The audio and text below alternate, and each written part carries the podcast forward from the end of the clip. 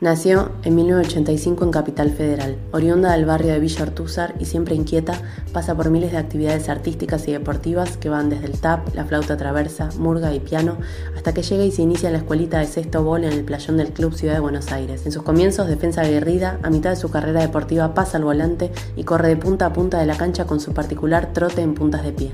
Al terminar la secundaria con un flequillo característico de un pasado innegablemente rolinga, ingresa a la carrera de profesora de educación física en el Instituto Romero Brest. A la vez, da sus primeros pasos como entrenadora de la escuelita. De ahí en más no paró. Siempre inquieta, fue entrenadora del club de todas las categorías inferiores. También dirigió equipos masculinos. Y como si todo esto fuera poco, estudió ciencias políticas y se diplomó en ESI. Más allá de todos sus logros deportivos, es una muy buena persona, sumamente apasionada por lo que hace y trabajadora incansable. Por todo esto, además de coleccionar títulos universitarios, colecciona mucha gente que la quiere. Hoy, en juego, luego existo, Leticia Lavaque. Wow, bueno, qué presentación. Alguien me dijo que seguramente te iba a gustar que te presente María Emilia Ladogana.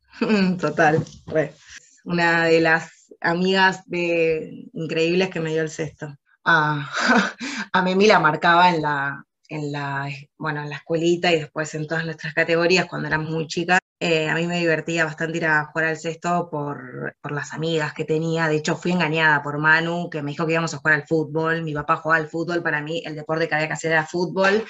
Y bueno, nada, terminamos jugando al cesto y a mí siempre me tocaba marcarla, ella era ataque. Y Memi estudiaba francés, lo cual para mí era una cosa muy extraordinaria, muy única en el colegio. Y entonces le pedía que me cuente en francés mientras esperábamos a que llegue la pelota a nuestro lado. Ella estaba muy atenta al juego, yo mucho más atenta a lo que charlábamos. Pero bueno, eh, después nos fuimos concentrando un poco más. Yo, por lo menos. ¿Cuánto tiempo hace de eso, recordás? 30 años. Tremendo. Te preguntaba porque dijiste que querías jugar al fútbol y hace 30 años no era algo tan común como ahora. Sí, de hecho las chicas no jugábamos al fútbol. Sí, yo estaba muy interesada en jugar al fútbol. Ya, bueno, yo siempre digo que igual el, sexto fue eh, para muchas nuestro primer feminismo, ¿no? Pero eh, bueno, sí, tenía ese interés ya medio disruptivo y en búsqueda de condiciones de igualdad y bueno, eso también atravesó mucho mi vivencia, por lo menos con, el sexto y, el lugar que ocupaba el sexto dentro de la familia de los deportes, ¿no? Como, y dentro del club y, dentro, bueno, del espectro, del amplio espectro de, de, hacer un deporte y contar que haces un deporte en otros ámbitos, más allá, o sea, yo siempre digo, el, el sexto fue una de las maneras de Creo que para muchas el, deporte de conjunto fue el ejercicio de entendernos colectivamente. Sé que en el Club Ciudad tienen para las inferiores de Sestobol una especie de taller de género. ¿Qué te parece? Creo que es eh, fundamental y, valioso que nos demos esos espacios hoy con la ley Micaela mediante, con la interpelación hacia las dirigencias, digamos, gubernamentales más generales, pero también en lo que tienen que ver en las políticas que está sacando hoy la Secretaría de Deportes, que tiene que ver con transversalizar la perspectiva de género en los espacios de dirección, en las políticas públicas de deporte. Nada, es como inminente eh, y necesario que nos demos esos debates y se abran lugar también para que todos y todas y todos tomemos la palabra, ¿no? Eh, y repreguntarnos y desnaturalizar esa base tan amplia que, que tiene el deporte como objeto cultural que reproduce y cristaliza diferencias, desigualdades, violencias, discriminación. Y bueno, hay que, hay que reapropiarlo y dialogar con la agenda política que, y con la agenda feminista y con la agenda actual que nos convoca a recuestionar las formas en las que estábamos acostumbrados a vivir, a interpelar, a existir, a jugar. Traje a esta charla lo del taller de género, porque creo que fue con Manu Ledo o con Laura Antas, no recuerdo ahora. Alguna vez charlamos sobre esa construcción de los discursos antiprincesas y sobre cómo durante mucho tiempo se naturalizó la idea de que el deporte era para varones o de que las nenas que jugaban con una pelota eran poco femeninas. La idea de la antiprincesa era un proceso de empoderamiento que teníamos que tener, y no pensándolo incluso en términos individuales, sino de acceso y de posibilidad a jugar, a tener el placer por eh, participar de un juego, ser parte de un equipo y todas las cosas hermosas que pueden surgir alrededor del deporte, eh, implicaba tener como una discusión con los estereotipos o lo que se esperaba de ser mujer, ¿no? Las deportistas vienen a romper como con el discurso hegemónico de la feminidad como paradigma de la debilidad, ¿no? Por lo general, todas las que hicimos deporte nos vinculamos con el placer por el movimiento y una exposición en eso, o sea, atrevernos a trepar árboles, a estar, a pesar de tener a veces eh, indumentaria no adecuada, tipo vestidos donde se nos veía la bombacha eh, y, e incomodidades que teníamos que taparnos una parte y la otra, correr igual y trepar y jugar y jugar a la par y poner el cuerpo eh, y soportar también la oposición, ¿no? el impacto ante otro cuerpo, eh, ha estado históricamente asociado a estigmas y vinculado o, o alejado de los estereotipos sociales que se han construido. Bueno, asumir un poco la perspectiva de género tiene que ver con esto de poder asumir que las relaciones sociales son relaciones de poder y son desiguales y generan desventajas. Incluso hoy ya podemos discutir sobre estas jerarquías en términos de que no hay solamente dos sexogéneros, ¿no? El sistema sexogenérico, hoy tenemos que ampliarlo y tenemos que abandonar esta, esta idea tan binaria que también fortaleció y cristalizó a lo largo de la historia del deporte. La perspectiva de género no significa invisibilizar las, las diferencias, sino poder visibilizarlas para complejizarlas, para poder abordarlas. Hubo varias preguntas que nos enviaron para, charlar con vos sobre el deporte desde una perspectiva de géneros. Una de esas preguntas es si existe el machismo entre las mujeres. Todos somos machistas y todas, eh, porque nacemos en una sociedad patriarcal y hay, hay algo muy anclado en nuestras historias, en el mundo en el que nacemos, en el que nos hacen pensar de una manera que es la que tenemos que empezar a cuestionar. Obviamente hay reproducciones eh, de lógicas machistas y patriarcales, que es parte del mundo en el que vivimos y que lo que nos invita un poco eh, el feminismo o asumir también la transversalización de la perspectiva de género es a empezar a recuestionar y a mirar los grandes elementos eh, de desigualdad, eh, pero también en los pequeños elementos en donde por ahí no nos damos cuenta, hemos naturalizado procesos o lugares que tenemos que ocupar eh, y las expectativas y los estereotipos son tan fuertes que a veces ni me doy cuenta ni puedo llegar a cuestionarlo. Bueno, eso también implica, eh, bueno, cuestionar los privilegios, ¿no? Las masculinidades, no de la masculinidad, vienen a invitar a la incomodidad, ¿no? A cuestionar los privilegios de esas estructuras que a veces son invisibles, también para nosotras en todos los ámbitos, digamos. En la ley de identidad de género, yo tengo que respetar el género de que la persona se autopercibe. Y no me importa toda la confusión que yo pueda tener, o si en el aspecto a mí no me parezca que, digamos, lo que viene a decir también, o sea, las leyes que se encuadran en ese marco normativo, y sobre todo la ESI, aparte, en estos procesos de normalización que vivimos, invitan a, abandonar la presuposición de que todos somos heterosexuales, de que todos somos eh, cisgénero abandonemos eso y empecemos a preguntar responsablemente cómo la otra persona quiere ser nombrada. Otra de las preguntas, también por tu diplomatura en educación sexual integral, o más conocida como, como la ESI, es si se puede pensar en un deporte no binario y cómo sería o cuáles serían las dificultades para que eso se dé. Yo pensaba, bueno, ¿qué sería un deporte no binario? Bueno, sería empezar a, a deslegitimar la categoría género para que sea la construcción de la competencia a partir de ella. En el ámbito de lo escolar, lo mixto todavía sigue siendo un debate, pero eh, podría ser como para un sector ya es algo indiscutido, eh, cuando pensamos en las prácticas, en los entrenamientos también, pero ¿qué pasa en el momento de la competencia? Es la pregunta, ¿no? Como esta idea de que seguimos reforzando como ideas de lo que se llama la matriz biologicista, biomédica, que vincula al hombre con que puede tener capacidades diferenciales a las mujeres, cosa que en realidad es una construcción social y cultural y cómo nos han forjado desde que hemos, hemos sido chiquititas, chiquitites, en crecer y cómo eh, tuvimos acceso y posibilidad al movimiento.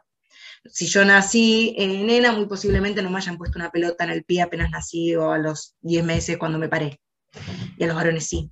Entonces ahí eso va condicionando las estructuras y las posibilidades. No podemos borrar de un plumazo lo que se ha construido durante siglos, pero sí podemos empezar a construir escenarios donde el género no esté jerarquizado como una categoría para conformar eh, competencias. Recuerdo en una charla sobre género que hicimos con las jugadoras de citas, se planteó esto de la obligatoriedad de las calcitas ajustadas, que es algo que sexualiza los cuerpos. ¿Qué opinión tenés vos al respecto? Esto de pensar eh, cómo reforzar estereotipos, obviamente la indumentaria es una de las grandes, uno de los grandes dispositivos de orden. Eh, eh, de hecho, hay un montón de instituciones privadas en donde las mujeres tienen que ir con pollera y los varones de otra manera, en donde aparte hay un tipo de largo de pollera, no hay una regulación sobre la indumentaria, incluso en las escuelas públicas. ¿Estás de acuerdo entonces que debería darse ese debate, que es algo que se debería modificar? Sí, pienso que hay que modificarlo y que tenemos que jugar todas las personas que juguemos al cesto de manera cómoda con la indumentaria de base. Creo que sí, que tenemos que trabajar de manera urgente en donde los uniformes eh, de todos los equipos sean eh, cómodos y sean vivibles, porque en el básquet femenino las chicas juegan con el short súper cómodo de básquet suelto. Empecemos a usar eh, la excusa estética, ya fue. Eh, y en ese sentido, hacer, o, sea, o darle la espalda a esa transformación social y cultural es quedarse afuera quedarse afuera del debate. Lo mejor que le puede pasar hoy al deporte, que es lo que está un poco pasando de alguna manera incluir este debate. ¿Qué vamos a hacer cuando haya muchas jugadoras y jugadores trans? ¿Qué, ¿Dónde van a jugar? ¿Por qué tienen, no tienen que judicializar su caso para poder jugar en la liga en la que se, autoperciben? Mientras sigamos en un deporte con dos ramas de manera binarizada, todas las personas que se autoperciban de una manera, ¿y ahora qué pasa con las personas no binarias? ¿Dónde van a poder jugar? En donde quieran. Pero para eso tenemos que romper con estas lógicas que fortalecen este sistema sexogenérico, binario, que es excluyente. Entonces establecer pisos de derechos, derechos humanos, de igualdad, con una horizonte de justicia social, exige que las instituciones se adecúen, se, se ayornen a los debates actuales. Un deporte argentino, desde una mirada crítica, un modo de ser, una manera de vivir el sexto gol. Juego, luego existo. Hay dos etapas bien identificables en una carrera deportiva. Una es la etapa formativa, que iría desde los 6 a los 12 años, y otra es la competitiva, que alcanza su punto de madurez o alto rendimiento en las categorías mayores, en una primera. Ahora, en el medio hay un grupo de entre los 13 a los 17 años, que coincide con la etapa de la adolescencia, con muchos cambios y transformaciones físicas, hormonales, identitarias, en el que se produce el mayor éxodo de jugadoras y jugadores. ¿Crees que sería beneficioso poner más el foco y la atención allí? ¿Y cuáles son las limitaciones de pensar esa etapa solo como transicional? Para mí la nomenclatura de transición es errónea. Como incluso para mí es parte de la, de la composición de la... No me quiero poner a gente en contra, pero sí.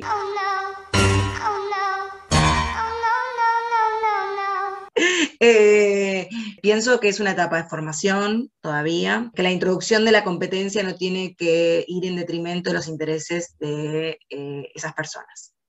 durante la etapa así más eh, profunda de la adolescencia, ¿no? Esa que vos marcabas etariamente como si fuera de los 12 a los 18, de los 13 a los 16, más o menos, hay una amplificación como de una construcción de un nuevo mundo, autonomía, independencia, ¿no? Como que vienen de la mano del ingreso a la secundaria, y en ese sentido, eh, la propuesta desde los clubes, los, las entrenadoras, tiene que, buscar la manera de, generar interés en la propuesta deportiva, que a veces no es la más tentadora. Hay equipos extraordinarios que en la competencia encuentran todo y digamos son como los menos problemáticos, dirías, porque quieren entrenar, porque quieren mejorar, que eso sucede.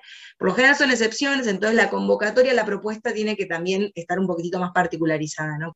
A ver, hay, los paradigmas educativos nuevos implican la voz de las personas que participan. Te lo preguntaba también porque muchas veces transferimos la responsabilidad de la falta de compromiso solo a las pibas o pibes. Sí, es que asumir eh, desde las perspectivas críticas o desde el constructivismo, podríamos decir, al proceso de enseñanza-aprendizaje, es asumir que mi posición es una posición interpelable. En ese mismo como intercambio aparte también, o construcción, en realidad no es lo mismo si yo voy y digo, bueno, hoy vamos a hacer esta jugada, pensé esta jugada, fulanita hace esto, vos esto, vos lo otro, cada uno tiene un rol, listo, punto, a si yo lo que hago es hacer una propuesta y vamos a construir una jugada. Bueno, ¿qué puede hacer cada una de las jugadoras que van a estar en esta situación? ¿Dónde se ubica? ¿Hasta dónde puede abrirse? ¿Cómo puede cortarse? ¿Qué, si generamos una cortina, ¿cómo se desmarca? Y lo mismo pensándolo del otro lado. Y la situación defensiva, ¿cómo la plantearíamos? ¿Cómo lo resolveríamos? Bueno, esa pregunta, esa invitación a la reflexión, que es interpelar a las personas, no solamente como practicantes o reproductoras de, una, de un deporte en este caso, sino eh, de una perspectiva crítica que los involucre a pensar un poco la idea de Juego Luego Existo es charlar sobre el sexto bol frente a los nuevos contextos que van cambiando en algunos aspectos a mucha velocidad y cuáles son los desafíos que tenemos por delante frente a esos cambios. Uno sin duda lo es en la comunicación, cómo las audiencias van mutando hacia nuevas plataformas, y otro es el tema de los géneros. Autopercepción, diversidad, disidencia, lenguaje inclusivo sí, lenguaje inclusivo no. ¿En qué momento estamos y hacia dónde crees que vamos socialmente y en particular en la educación, que es el campo donde vos te desarrollás? Es muy complejo primero pensar que estamos en un mismo proceso en todo el país. Hay un debate, estamos en una situación como de, digamos, en proceso de querer transformar la realidad en la que vivimos, pero hay muchas resistencias y hay muchos eh, todavía eventos naturalizados, invisibilizados, que tenemos pendientes visibilizar, que tenemos pendientes cuestionar, tenemos que seguir pensando en no naturalizar acosos, no naturalizar violencias, eh, por qué llegan menos jugadoras, menos personas en los deportes femeninos a jugar en la primera y son más los hombres los que hacen deporte de manera extendida, y porque el rol de la maternidad, lo esperable, ¿no? Como hay un montón de condiciones sistémicas que nos reorientan o que nos hacen ocuparnos de otras cosas y que eh, a los hombres tienen la posibilidad del tiempo de ocio de una manera y una aplicación diferente, eh, pero en términos sistémicos. Bueno, hay un montón de cosas que tenemos todavía pendiente de visibilizar, que el lenguaje inclusivo no le hace mal a, a nadie, solamente incluye, o sea, no excluye. El lenguaje hoy, tal como lo conocemos, es excluyente y discriminatorio. Discrimina nombrar solamente a los ha estructurado al hombre como un universal y nos ha invisibilizado a las mujeres en el registro a lo largo de la historia, en nuestros sucesos, en nuestros protagonismos. Entonces, nombrarnos, hacernos visibles es parte del proceso de igualdad. No le hace mal a nadie. Uno de los objetivos de este espacio es generar puentes, hacer dialogar el sexto gol, con comunidades de otras disciplinas, el periodismo, la comunicación, la gestión deportiva, en tu caso y desde tu formación y experiencia, ¿qué podría tomar el sexto bol de las ciencias políticas? no ser sectarios, eso, y abandonar las individualidades. Que podamos llegar a ser un deporte lo más popular y accesible posible significa en la traducción de la política para mí, eh, o lo que traería de un lado a otro y dialogaría, sería no ser sectarios. Eh, ni en los planos locales, ni en cómo dirigimos federaciones, ni en los clubes, eh, ni en los espacios de capacitación ni formación. Eso significa no me quedo con nada para mí misma y priorizo en pos del bien común. Elegiste el sexto bol, primero medio engañada, pero después lo apropiaste positivamente, te recibiste de profe de educación física y luego la licenciatura en ciencias políticas. ¿Podés hallar un eje o denominador común en esas elecciones? Que soy una persona inquieta eh, y que entendí y viví el deporte como un proyecto, como una vía para la transformación de la, de la realidad. Y desde muy chica también entendí que la política era la vía también y la posibilidad para transformar y la docencia como un ejercicio también eh, básico para transformar la realidad, eh, que por excelencia es revolucionario. El sexto es un deporte revolucionario porque sin mis compañeras y mis compañeros, mis compañeros, no puedo progresar en el campo de juego, necesito siempre, yo siempre digo, es el deporte revolucionario por, por excelencia, porque no existe manera de progresar en el campo de juego, no puedo yo individualmente salvarme. Y esto de que la salida es colectiva, creo que fue la convocatoria que me, que dialoga entre esta cuestión que parece multifacética, pero que termina condensándose en un, invitar a involucrarse con la realidad, que es el deporte puede ser una herramienta, la política puede ser otra, y todo junto puede ser algo revolucionario. Juego, juego, luego existo, existo. Bueno, bien, vamos con, con el reto. ¿Estás preparada? Estoy lista. Jugadora, entrenadora o docente. Ah, eh, docente. Como entrenadora, ¿elegís una jugadora obediente que haga todo lo que le pidas o una desafiante que te sorprenda positivamente? Y no, la desafiante.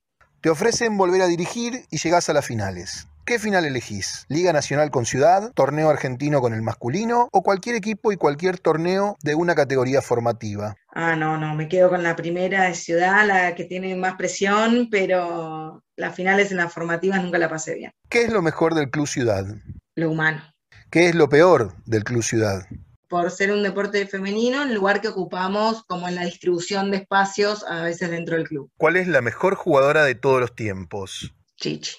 Volviendo el tiempo atrás, supongamos que coincide en el mismo día y a la misma hora la votación de la ley del aborto y la entrega del Olimpia para tu hermana Chichi. ¿Vas a la plaza o acompañás a Chichi a la ceremonia? No, es tremendo. Eh, voy a la plaza. Supongamos que te ofrecen un cargo importante, misma remuneración, mismas tareas. ¿Qué elegís? ¿El Ministerio de la Mujer, la Secretaría de Deportes o el Ministerio de Educación? El Ministerio de Educación. Desde una perspectiva de géneros, ¿qué sería lo primero que trabajarías con un equipo de varones? Eh, los privilegios. los privilegios. Y ahora sí, la pregunta picante. ¿Cuál de las dos jugadoras es más competitiva? ¿Marianita Finkenstein o Lucía Casano? Eh, es imposible. Eh, no, no existe. Son, es un nivel de competencia máximo. Eh, no, no te puedo decir. No se sabe, no se sabe. Hasta yo quiero saber, pero no sé. Leti, un placer. Muchas gracias. Un deporte argentino desde una mirada crítica. Un modo de ser. Una manera de vivir el sexto gol. Juego. Luego existo. La